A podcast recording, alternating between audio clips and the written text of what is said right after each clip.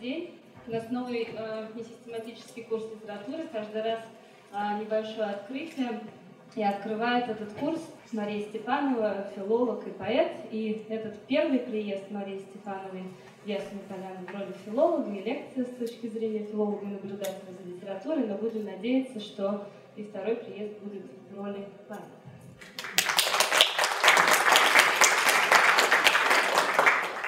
Добрый вечер. В 1922 году, а уже почти сто лет назад, Иосиф Мандельштам пишет очень важную пророческую статью, которая называется «Конец романа». И это, конечно, странная дата для того, чтобы предсказывать конец такого важного жанра, потому что это время, когда модернистский роман в расцвете, когда вообще, мягко говоря, в прозе, в литературе, в русской и мировой все хорошо.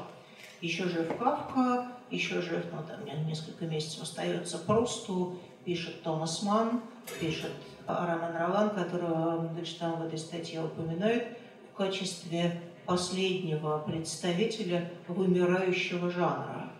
Роман больше не нужен, говорит Мандельштам. Он перестал быть релевантен тому, что с нами происходит. А что, собственно, с нами происходит? Что с нами тогда происходило? 22 год. Кончилась Первая мировая, в России произошла революция, гражданская война. Все вехи, все представления о том, что такое мир и мы в мире, внезапно куда-то съехали, мир изменился. Но он изменился довольно необычным образом. Скажем так, это была не первая война в истории человечества. Что же, что, что же было такого необычного? Мандельштам говорит, что роман – это специальный жанр, который а, придуман для того, чтобы можно было сфокусироваться на отдельной человеческой судьбе. А человеческая судьба – это цепочка решений, которые мы принимаем, цепочка личных выборов, один, другой, третий. То есть человек в историческом времени является актором. Он может так или иначе что-то решить за себя. Ну, там, не знаю, за, за, этих или за тех. А, уехать или остаться, а, воевать или сдаваться, жить или умереть. В наступившей новой реальности, говорит Мандельштам, человеческая биография, а частная человеческая история теряет смысл. А больше нету ничего частного, есть только общее. Теперь люди гибнут в количествах до этого миру неведомых. То, что он потом, да, 20 лет спустя в стихах о неизвестном солдате, 20, э, меньше, в, в, в в стихах о неизвестном солдате а, назовет оптовыми смертями. Смерть а, не одного человека, не Ивана Ильича, а смерть такого количества Иванов Ильичей, что частное страдание, частная мука, частный выбор, частное решение теряется в управлении. Это новое историческое время, где наша собственная история нам уже не принадлежит. И поэтому э, энергия читательского сочувствия, которая двигала на протяжении столетий а, читателями романов, да, заставлял переворачивать страницы, чтобы узнать, наконец, что, что, что, же, что же с героями случится. Эта энергия выдыхается. А мы больше не сочувствуем а, романным героям. История о том, как а, Петр Петрович или Акулина Ивановна подходит к выдуманному окну и отодвигает э, выдуманную занавеску, больше не работает. А что работает? А Мандельштам говорит о небывалом интересе к документам. И это очень понятно, да? А когда перестает работать придуманная история, документ – это вещь, которая можно, которую можно потрогать. За ней дышит реальная жизнь, реальная судьба. А, есть а, английское слово, на самом деле, конечно, абсолютно неологизм новояз, но тем не менее оно сейчас очень широко применяется в американском, особенно учебном процессе, это слово relatable. Как бы его так точно перевести? Имеется в виду, что, скажем, история Тома Сойера или история Селджеровского Холдена Колфилда да, с его подростковыми переживаниями, это то, с чем студент может себя соотнести. Это то, что похоже на, на, на, на нашу жизнь, на нашу ситуацию. Так каждый, любой документ в ситуации 20 века более relatable, чем а, любая выдуманная история, просто потому, что человеческая жизнь не подчиняется авторскому замыслу. Помните, да, как Пушкин говорил о Татьяне, вот она какую штуку придумала, она вышла замуж, я от нее этого не ожидал. На самом деле мы понимаем, что а, литературные герои, так или иначе, они действуют в поле предсказуемого. Человеческая судьба, особенно в 20 веке с его чередой а, разнообразных катастроф, она непредсказуема совершенно. И поэтому особенно важным оказывается приблизиться к реальности, увидеть документ, разобраться, что произошло не с кем-то, а со мной. Начало 20-х годов – это время немыслимого взрыва автобиографической прозы, которую вдруг начали писать и очень широко издавать в Советском Союзе. Автобиографии, такие начинавшиеся с самого раннего детства, писали все. Вчерашние красные командиры, советские писатели, все на свете. Собственно, Мандельштам был в можно сказать, в первых рядах. Его книга «Шум времени» вышла в 24 году, через год после того, как вышел конец романа, и он опубликован конец романа. И мне кажется, что здесь есть какая-то связь, что на самом деле он предлагает сознательно, бессознательно, но он предлагает вот это автобиографический, вот этот автобиографический текст, который начинается с раннего-раннего детства – как другой вариант романа. Романа, с которым можно себя соотнести, но совсем по-другому. Почему по-другому? Что, собственно, в этом тексте такого особенного? Действительно, 20 век – это ведь так или иначе, это время мемуаров, время разного рода нон-фикшн проектов, и на территории художественной литературы это время огромных исторических реконструкций. Особенно, когда мы говорим о первой половине 20 века, да, когда вот такой большой классический роман, это было то, что еще носили, условно говоря, да, то есть ну, 20, ну, Томас Ман, да, получил, а, если я не ошибаюсь, Нобелевскую премию за Буденброков. Классический такой многофигурный роман, который анализирует существование и распад одной буржуазной семьи. Прустовская эпопея, а, да, прустовское утраченное время – пытается буквально взять и воссоздать ну, с примерно той же мемориальной точностью, с которой, видимо, вот собирался после войны Толстовский музей. Да? Все было расписано, были вещи, надо было их расставить по своим местам. Это то, что Прост делает с предметами и ощущениями своего детства и юности, с вкусом пирожного, с ландшафтом, с платьями, которые носили и интонациями, и каламбурами, которые были тогда в ходу. Здесь есть огромный элемент преображения, но тем не менее идея, которая за ним стоит, это возможность вернуть прошлое, возможность его воссоздать.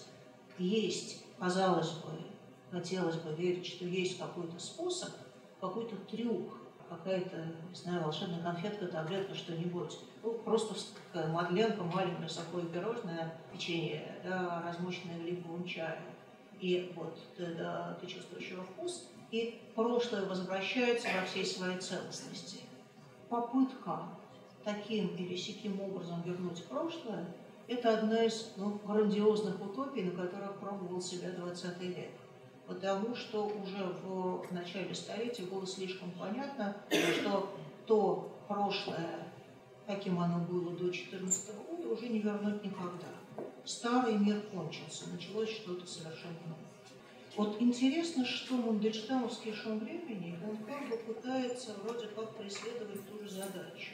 Повторить и воскресить прошлое во всех его запахах, нюансах, полутонах, как чадила керосинка, как шуба на морозе, как э, давали концерты на Павловском вокзале. Вот это все.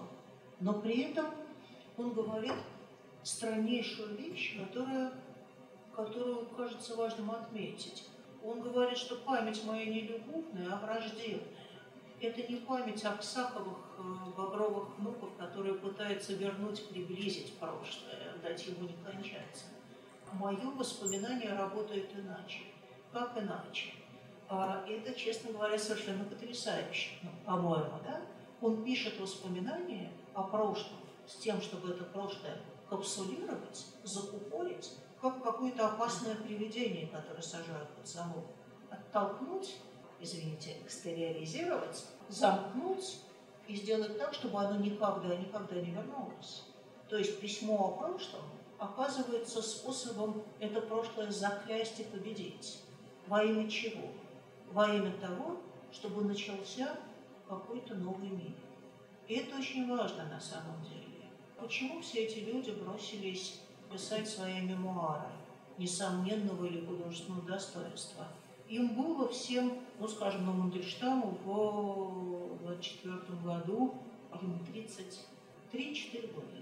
То есть это время, когда, ну, когда нынче люди, в общем-то, начинают жить, меняют профессию, уезжают куда-нибудь.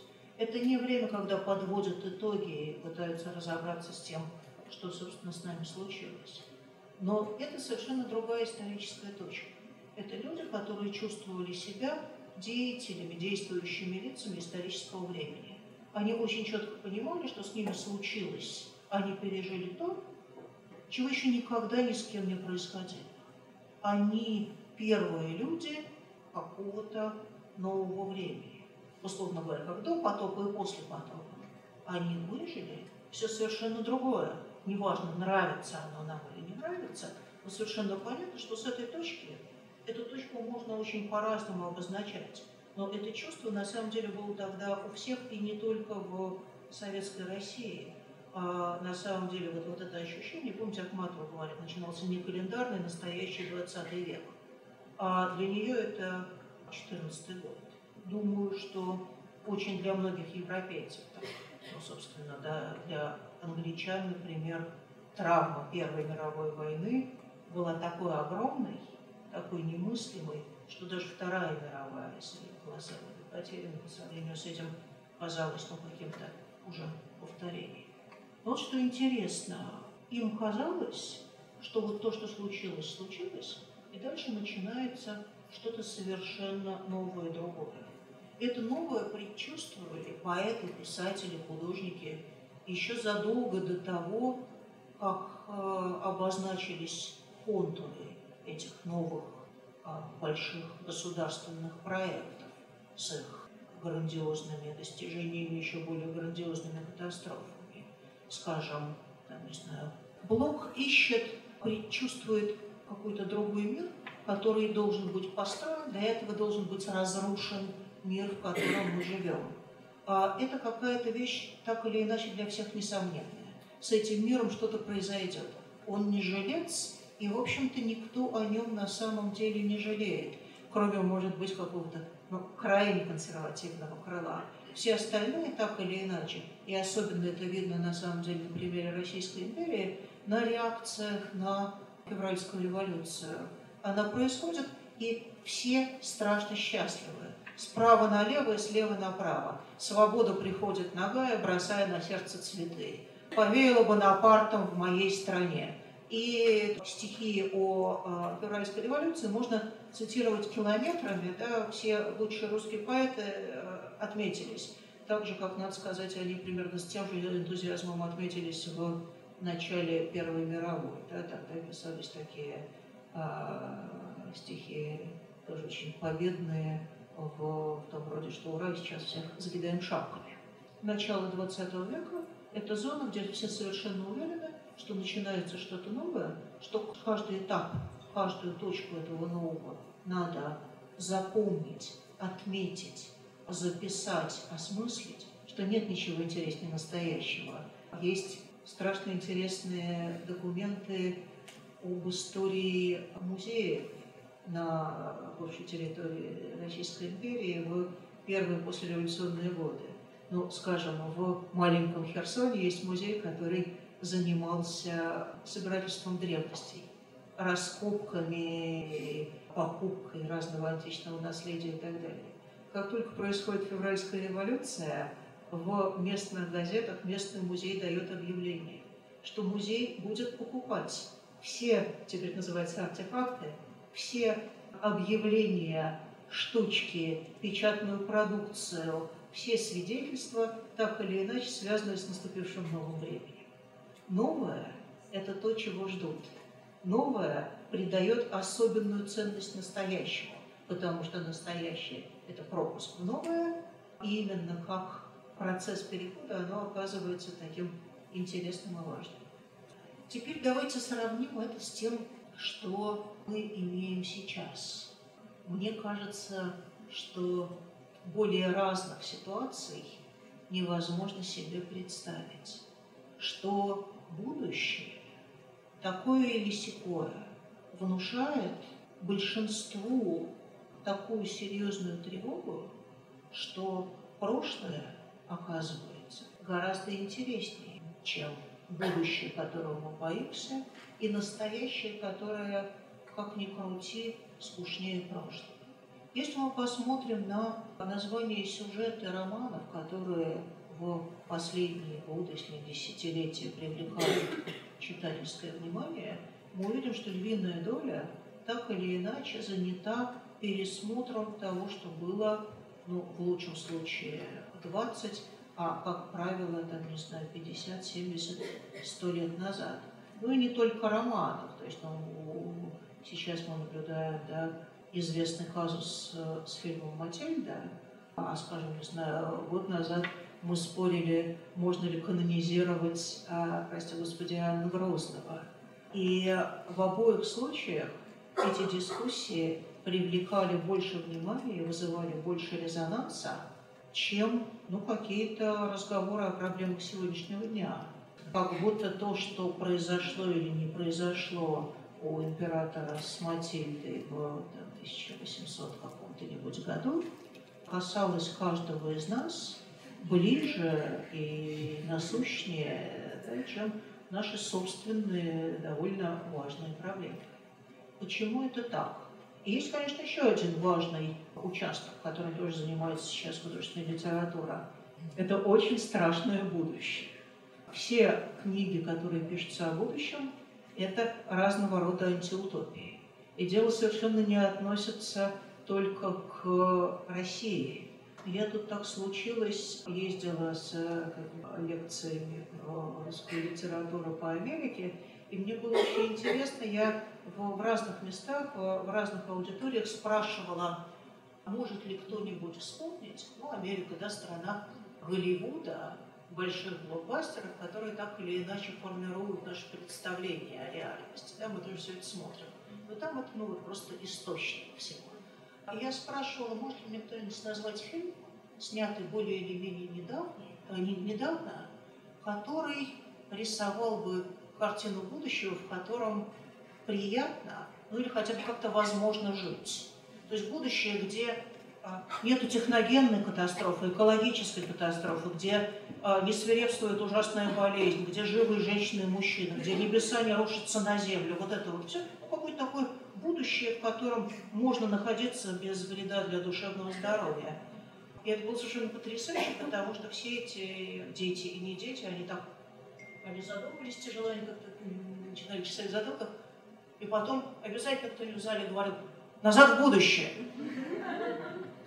И мы помним, что «Назад в будущее» было снято в 1985 году, и это значит, что примерно с 1985 году, года а, позитивная картина будущего перед нашим взором не, представля, не, не представала. Это ведь странно, да? Казалось бы, мы ведь нам в этом будущем жить, нам э, от нас вроде как требуется прокладывать, да, представить себе какое-то будущее, в котором мы хотим оказаться. Это же наше будущее. Это для нас. А, и поразительно, что этого не происходит. И все выглядит так, как будто больше всего на свете мы не хотим оказаться ни в каком будущем, а если уж оно должно наступить, то пусть это будет какой-то такой а, продленный вариант прошлого. То есть не прошлого, да, а продленный вариант настоящего. Вот как сейчас, да, лишь бы было не хуже. То есть мы настолько уверены, что не будет лучше, что готовы, в общем, согласиться на то, что было как сейчас, лишь бы не было хуже. Ну, может быть, какой-нибудь новый гаджет, да, там, не знаю, не седьмой, не восьмой iPhone, а двенадцатый. Но все остальное должно быть точно как сейчас. А, и это очень интересно, да, то есть, ну, а, Матильда волнует, Иван Грозный тоже, а послезавтрашний день нет, и, и, и сегодняшний. И я начала как-то задаваться вопросом, а почему это так? То есть, ну, что происходит с литературой и что происходит с нами, потому что литература это так или иначе, да, это прямое или не прямое, но так или иначе это отражение того, что творится у нас в голове, того, что мы хотим видеть, во что мы верим, на что мы надеемся, и того, конечно, чего мы совсем видеть не хотим. И вот я думаю, что же это, что, что же это такое? А почему нам так интересно с прошлым и только с прошлым? А... И вот когда я начала об этом думать, мне подвернулась книга, которую я, собственно, хотела рассказать, потому что кажется мне, что, что это очень похоже на то, что мы испытываем сейчас. Хотя книга написана на английском языке и в очень узком научном жанре. Книга научная, совершенно никакое, не, не, совершенно никакое, никакая не художественная литература. Она называется «Поколение постпамяти», а, «Постмемори», а, и написала ее дама по имени Марианна Херш, которая всю жизнь занималась а, тем, что называется post-Holocaust studies, а, историей а, восприятия Холокоста. И вот в рамках этих студий она описала а, ощущение, которое а, я совершенно точно могу признать за свое. И сейчас, когда я его опишу, я думаю, что, может быть, кто-нибудь из сидящих в этом зале согласится с тем, что это работает не только для меня. Например, когда я куда-нибудь приезжаю в какое-нибудь место и знакомлюсь с людьми, неважно какого возраста, неважно на каком языке они говорят, да, вот мы садимся разговаривать. Очень быстро, практически сразу, через две или три фразы, разговор переходит на семейную историю, на то, что было с нашими мамами и бабушками, кто где жил, кто где был в войну, кто воевал, кто не воевал, кто где находился, а что было, что, что, что, было в революцию, а что было до революции. Мы начинаем сличать какие-то вот эти семейные истории и перемещения. И, во-первых, обязательно находятся какие-то точки на географической карте, особенно в России, естественно, да, где наши родственники оказывались в какую-то единицу времени, а во-вторых, оказывается, что и мне, и моему собеседнику страшно интересно говорить про родных, про дедушек, про бабушек и их истории, и это делает нас, я не знаю, братьями и сестрами в гораздо большей степени, чем если бы мы говорили, я не знаю, обсуждали бы, а, он не опять фильм «Матильда», да, или, или, или пенсионную реформу. Совершенно все равно. А есть странная, невероятная заинтересованность в том, что происходило с нашими родственниками, с нашими предками, и это вдруг оказывается гораздо интересней, чем то, что происходит с нами самими. А бабушкино детство, улицы какого-нибудь Ленинграда или какого-нибудь Брянска, по которым она ходила, многие из нас помнят гораздо лучше и гораздо теплее, чем а, булочные и кафе собственного детства. А булочная, которая стояла на углу в 24 году, и вот там выпекали вот такие вот допустим, сайки, она помнится веками. Но я действительно не могу вспомнить. Я помню, что в 90-е годы у меня на углу сменилось четыре магазина. Я уже очень условно помню, что там продавали. Марианна Хирш называет этот феномен постпамять, и говорит она о, о том, что это происходит у людей, а, у потомков тех, кто выжил. Для этого тоже есть термин, он называется survivors. Да? Для него нет на самом деле нормального русского аналога survivor второго, третьего поколения. Это люди тех, кто а, попал под колеса истории, в случае Хирш конкретно совершенно под колеса Холокоста, а, и почему-то выжил, кому чудом была предоставлена эта возможность выжить. И вот оказывается, что дети и внуки этих людей а, обретают вот эту специальную историческую чувствительность, которая заставляет их интересоваться прошлым гораздо больше, чем, чем настоящим или будущим. И мне кажется, что, во-первых, что это очень похоже на то, что испытываю я и большое количество моих собеседников. Мне кажется, скажу э, смелей, что это очень похоже на то, что испытываем мы в России здесь и сейчас, мне кажется, что то, что она описывает, совершенно не исчерпывается э, страшно важной, вот одной вот этой темой Холокоста. Мне кажется, что это то, что происходит с человеком и человечеством после какой-то грандиозной травмы.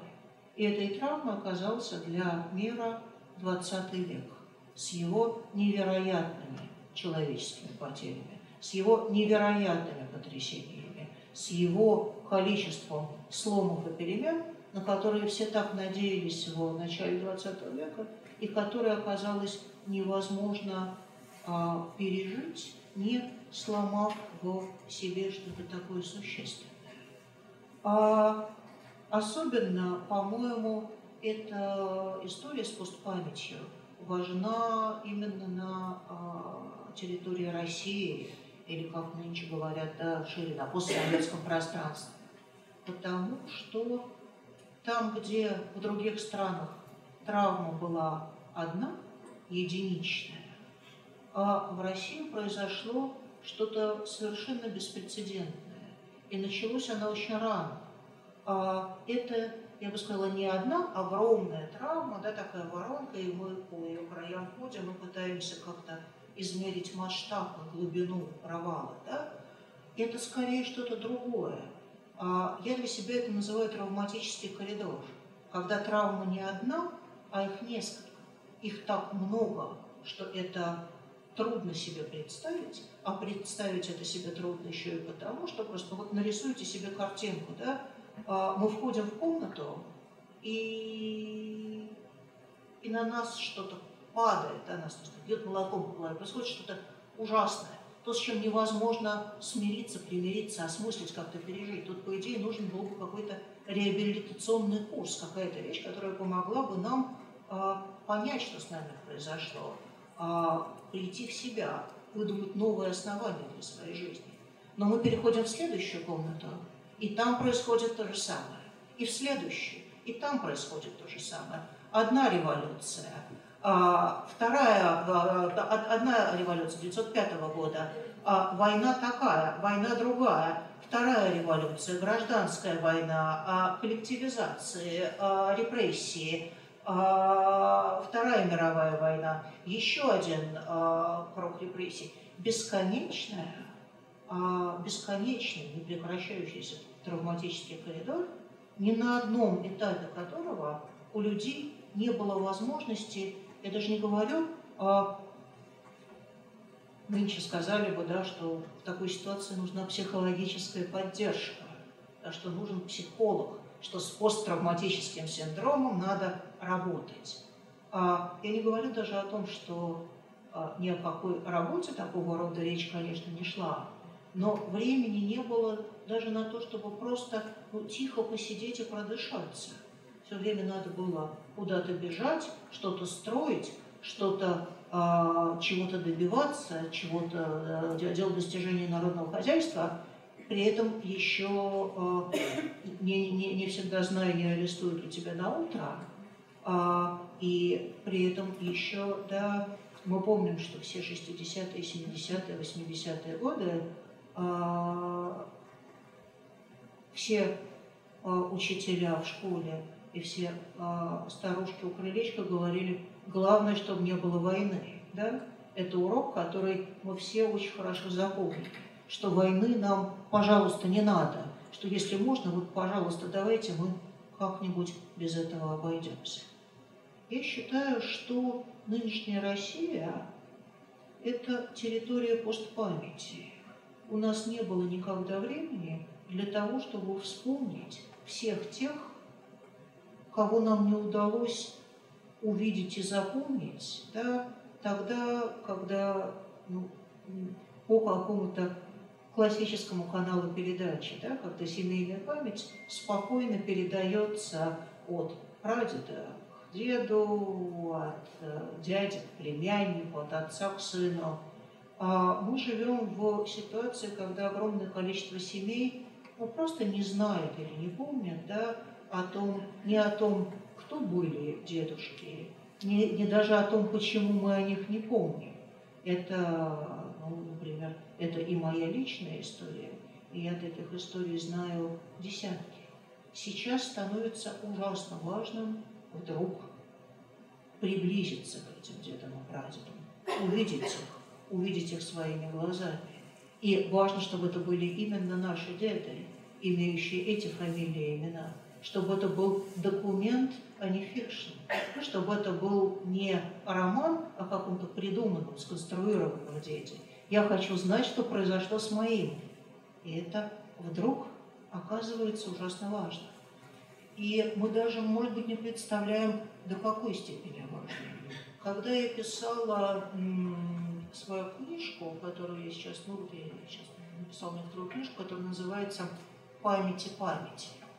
А почему памяти?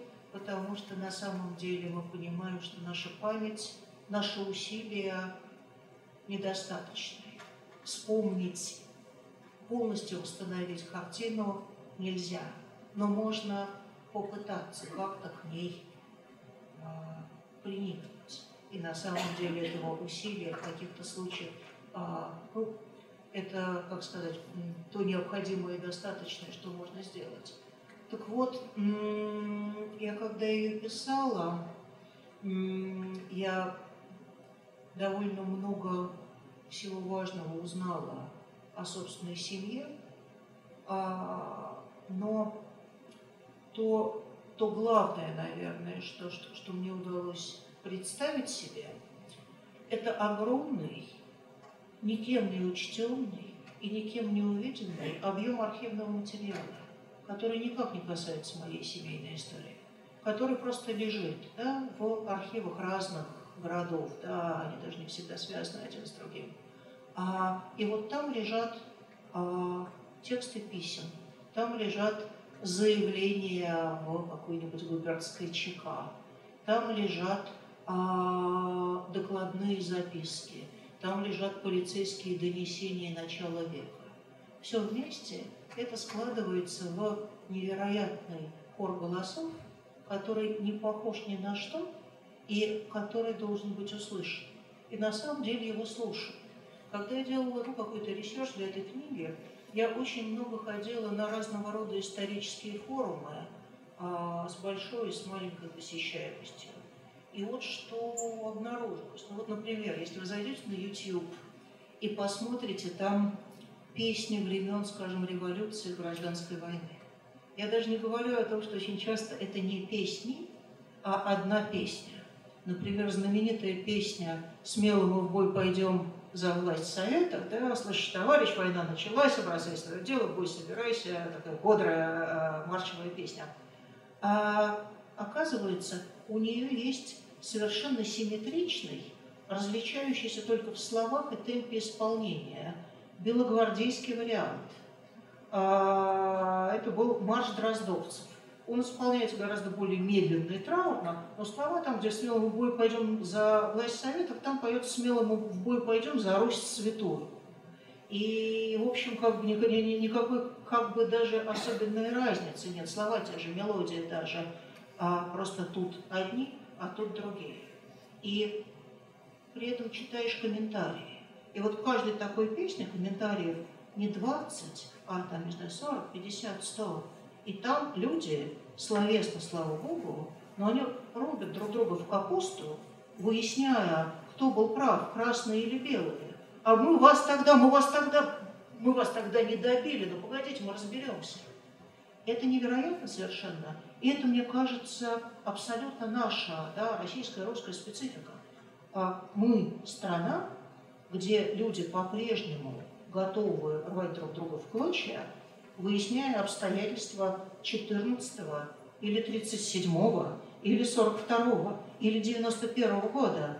А это как бы такая ситуация, где ни одна историческая точка, я уверена, что если я предложу поспорить про реформу Петра Великого, то тоже найдутся желающие как-нибудь так помахать руками и а, оценочно высказаться. Действительно, за многие века ни одна практически точка в э, нашей истории не вызывает, э, не является консенсусной, не оказывается точкой общественного согласия. Кроме, может быть, Второй мировой войны, кроме, может быть, но и то, да, мы понимаем, что каждый, кроме, может быть, победы, вот так вот скажем, да, потому что есть конкретные эпизоды Великой Отечественной войны, которые вызывают ровно такие же страсти, и по поводу которых также в фейсбуках, живых журналах, э, исторических форумах и так далее э, люди готовы друг друга убивать. А это совершенно невероятно. То есть не за пенсионную реформу, да, а, а, а за то, что произошло а, когда-то. Что с этим делать? Каким образом можно справиться ну, помимо какой-то, не знаю, э, коллективной терапии моей мечты, которую, которую, видимо, совершенно невозможно провести, просто потому что еще не придумали, как, с, как, как на наших-то территориях да, такие вещи разворачивать, хотя было бы неплохо. Короче, мы все живем в пространстве, которое можно назвать а. Мы все живем в ситуации, где память вытеснила историческое знание. Потому что, ну, согласитесь, да, что когда у нас есть пять точек зрения на то, что произошло в 17 году, это значит, что нет единого исторического нарратива, единого способа описания, который знал бы каждый школьник, и его родители, его дедушки, бабушки и так далее. А есть бесконечная территория споров как будто это какой-то дом с привидениями, по которому вот ходят какие-то неупокоенные а, видения, люди, элементы, вроде люди, прозрачные, и никак невозможно договориться ни по поводу того, кем они, собственно, были, ни по, ни по поводу того, что они, собственно, сделали. Что можно с этим сделать? Как с этим можно работать? Я считаю, во-первых, что во многом а, это сложилось еще и потому, что вся вторая половина XX века в культуре была так или иначе подчинена задачам памяти. Надо было обязательно все вспомнить, все назвать по именам, а не оставить, то есть ну, спасти все, что можно. И это совершенно правильная, благородная задача. Другое дело, что в порыве а, обращенном к прошлому, мы немножко забыли, как мне кажется, про будущее. Вот этот вот страх будущего, сопряженный с а, глубокой погруженностью в прошлое, это очень, на самом деле, опасная вещь. Я расскажу вам по вопросу о терапии. Я расскажу вам сон, который я взяла из э, доклада одного психолога. Это очень любопытная вещь. Московский психолог, который работает с такой довольно широкой аудиторией, она там приводила некоторое количество снов, которые имеют совершенно очевидную общую внутреннюю структуру. А, этот меня совершенно поразил. А, вот я его рассказываю. Сон, заметим, да, он снится а, женщине, там, не знаю, 35 лет, а, которая живет в Москве, где-то там работает, а, какая-то у нее совершенно нормальная, благополучная жизнь. То есть это не сон человека в экстремальных обстоятельствах. Ей снится, что вышел новый закон. Только что издали. А согласно этому закону, человек должен в любой момент быть готовым предъявить документы, а если документов нет, его расстреливают. Упс. А в этот момент она говорит, ну я такая а, вообще рассеянная, я как раз теряю документы всегда, ну я как раз потеряла паспорт. Ну и все в ужасе, а, а, там, не знаю, сестренка плачет, отец со мной не разговаривает, а мой Брайан, там, не знаю, ломает руки. Но мама, она, а, она мудрая женщина, она говорит, спокойно, детка, спокойно. А, тебя, конечно, тебя не расстреляют. Ну, слушай, ну, не в те годы живет. Тебя просто сошлют. И действительно, в дверь звонят, на пороге, там, кто бывает на пороге, вот я сижу уже, действительно не расстреляли, я сижу в Столыпинском или в каком-то вагоне, вагон видит в Сибирь, за окном белые какие-то не знаю, белое безмолвие. А я думаю, вдруг говорит она, я же про это все читала, я про это читала. Да, думаю, ну конечно, я же знала всегда. Я всегда знала, говорит она, что вся моя нормальная домашняя жизнь, что все, что со мной было, мой там, не знаю, детский сад, мой а, моя первая любовь, моя учительница русского языка, там, не знаю, моя работа. Вот это все было такое наведенное, это все было понарошку. А вот реальная жизнь, вот она. И я всегда знала, что я для этого родилась, что это когда-нибудь будет, и вот она, поехали. И это очень интересный, мне кажется, сон. Он очень симптоматичный. То есть его можно прям долго, много интересно разбирать, но я хотела ваше внимание обратить на две вещи. Первое – это представление о будущем. Второе – то, что весь антураж этого сна – это, конечно, цитата. Да? Это так или иначе цитирует такое комбинированное, собирательное представление о том, что такое прошлое, и это представление продиктовано в том числе и художественной литературой. А что можно сделать в этой ситуации? И какие проблемы, какие вопросы она ставит перед художником, перед писателем? Мне кажется, что главное из них – это вот эта самая неспособность художественной литературы вспомнить всех. А мне, читателю, недостаточно одного эмблематического персонажа, которому я должна была бы сочувствовать, так, как будто он, как там, не знаю, могила неизвестного солдата, да, где, где, где есть огонь, и где скорее, которая, скорее всего, чисто символическая вещь, да, а, то есть это, э, это не могила, это монумент. А, мне недостаточно монумента. Я хочу получить документ. Документ – это в рансьеровской терминологии это вещь, которая совершенно не рассчитывала на то, чтобы стать памятником современному состоянию. Документ – это э, текст, если мы говорим о тексте, который не был предназначен для того, чтобы его читали потомки. Это не политическое завещание, не итоговый роман, не попытка подвести какую-то черту, рассказать свою версию. Документ – это э, любовная записка, э, там, после прощения сжечь, да, или, там, не знаю, донос, а, такая, там, не знаю, Мария Петровна рассказала антисоветский анекдот. Тоже имеется в виду, да, что этого доноса а, никто, и уж точно Мария Петровна и ее внуки не увидит. Как быть вот с этим объемом потонувших судеб и свидетельств, а, если мы еще имеем в виду одну базовую, как мне кажется, несправедливость а, человеческого устройства или человеческого восприятия. Это несправедливость такая. Мы все отродясь биологически, мы а, животные, движимые интересом. Мы очень четко знаем, когда нам интересно и когда нам скучно. И нам не интересно читать про неинтересное, и нам, простите за тавтологию, интересно читать про интересное.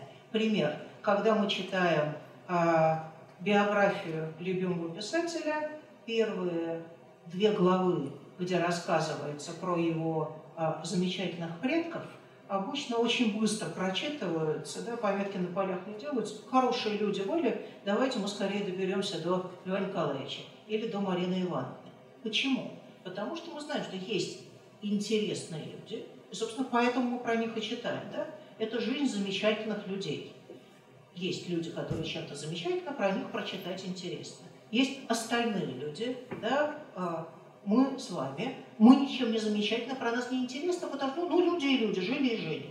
И так было устроено, вообще-то, так была устроена культура памяти на протяжении долгих-долгих столетий. По, ну, по очевидным причинам. Потому что, например, для того, чтобы написать портрет маслом, да, нужно было иметь художника, деньги, возможности его заказать.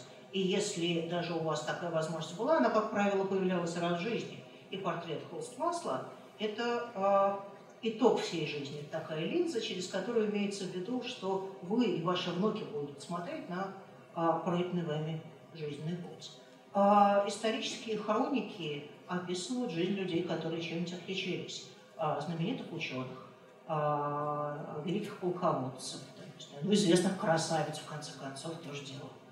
А как быть а, простым смертным, которые неизвестные красавицы и уж точно не прославленные полководцы. Как быть с нашей потребностью быть запомненными?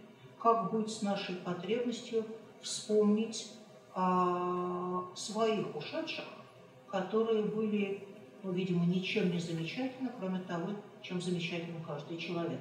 Они были живые, да? они любили, они к ним залетала бабочка, да, они выходили на солнце и жмурились от того, что цвет э, и осень, и красота. Что, что сделать с этим фактом? А, и мне кажется, что а, современная литература, а, и не только литература на самом деле, предлагает для этого а, какие-то новые возможности, о которых очень, очень интересно подумать. У меня есть любимый пример этого ряда. Это замечательный немецкий писатель В.Г. Зебельд. В.Г. я говорю инициалами, потому что он сам очень не любил а, своего имени Винфрид Георг. Как только мог не любить свое немецкое имя, а, мальчик, рожденный под конец войны в Баварии, а, и очень хорошо знавший, а, узнавший, когда он подрос немножко, что большой город – это такой город, ну вот приезжаешь в него из своей деревни, да, едешь на телеге, и большой город – это когда вот, вот так вот очень высокие здания, а рядом с ними груды кирпичей и какие-то ворота. Что вообще все большие города выглядят так, да, это помесь, э, то есть ну, по, по, по большей части это руины, но время от времени очень большие высокие здания. А Винфрид Георг это примерно, как, я не знаю, Сталина Владленовна, вот что, что, что-нибудь такое, да, в, в тогдашнем а, немецком употреблении. А он умер в 98 году, написав несколько удивительных совершенно книг, которые он отказался называть романами. Он это называл либо документальной прозой, либо fiction, да, потому что там совершенно другой баланс документального и как бы это назвать, литературного, что ли, не литературного, фикционального, ну, скажем так, баланс правды и неправды там совершенно другой. А мне кажется, что э, Забыт один из э, последних великих писателей, явленных нам вот, то есть, ну, может быть, просто, да, не стесняясь, последний великий писатель XX века, в том числе и потому, что он каким-то образом в своих книгах умудряется иметь дело с вот этой вот тиранией интересного, тиранией занимательности, и он каким-то образом, занятным, непонятным, он каким-то образом с этим делом справляется. На самом деле, Сьюзен Зонтов когда-то говорила, что ну давайте мы это дело четко разобьем на две колонки. Есть великая литература, высокая литература. Вы должны знать, что она будет скучная. Вы должны быть готовы, что вы будете сидеть, вы будете страдать, это будет очень скучно, это будет неинтересно, это великая литература. А вот есть э, э, такое вот для всех, вот, вот, вот там вам будет, конечно, интересно, занимательно, но э, не ждите, что, что, что, что, что это будет какой-то большой культурный опыт, потому что э, потребление э, великой литературы требует э, напряжения, страдания и в каком-то смысле э, пониженной утомляемости. А к Зеппельду эта а, раскладка не относится никаким образом, на мой взгляд.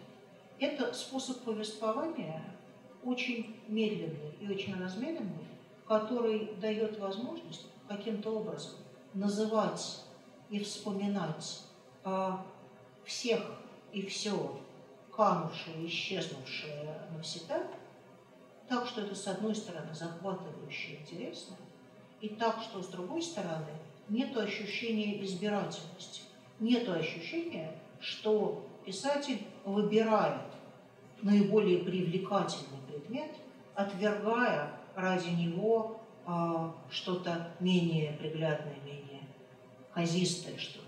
Он пишет о, он пишет о гибнущих породах деревьев а, или о каких-то исчезающих рыбацких промыслах с той же нежностью и с тем же, с, с тем же отчаянием, как про, как про а, людей, погибших в его детстве. И поразительно, что при этом это текст, который не приводит читателя в состояние отчаяния. В этом есть какой-то очень сильный терапевтический потенциал. А он был человек совершенно секулярный, но я бы на самом деле сравнила это с каким-то светским вариантом э, называния имен за комедии, да, когда подряд э, называются, называются, называется бесконечное количество имен, а имеется в виду, что есть какой-то голос, который не устанет перечислять, и есть какое-то огромное, чье-то за большую букву огромное внимание, которая готова слушать и запоминать, слушать и прислушиваться. Да? Ну, как нам говорит заупокойная служба, да, и ствоим вечную память. Вот к этой вечной памяти Зебельд обращается в своих романах. А есть у этого какие-то аналоги? И мне кажется, на самом деле, что а, такого рода тексты, текстов, обращенных к документу, текстов, обращенных к восстановлению прошлого, к завершению прошлого. Их становится все больше.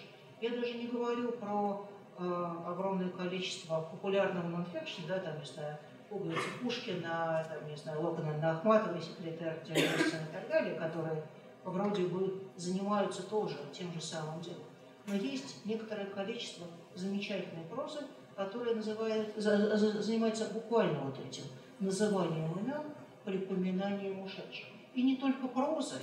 И мне кажется, что это очень интересно, что самые какие-то важные вещи происходят сейчас где-то на границе жанров.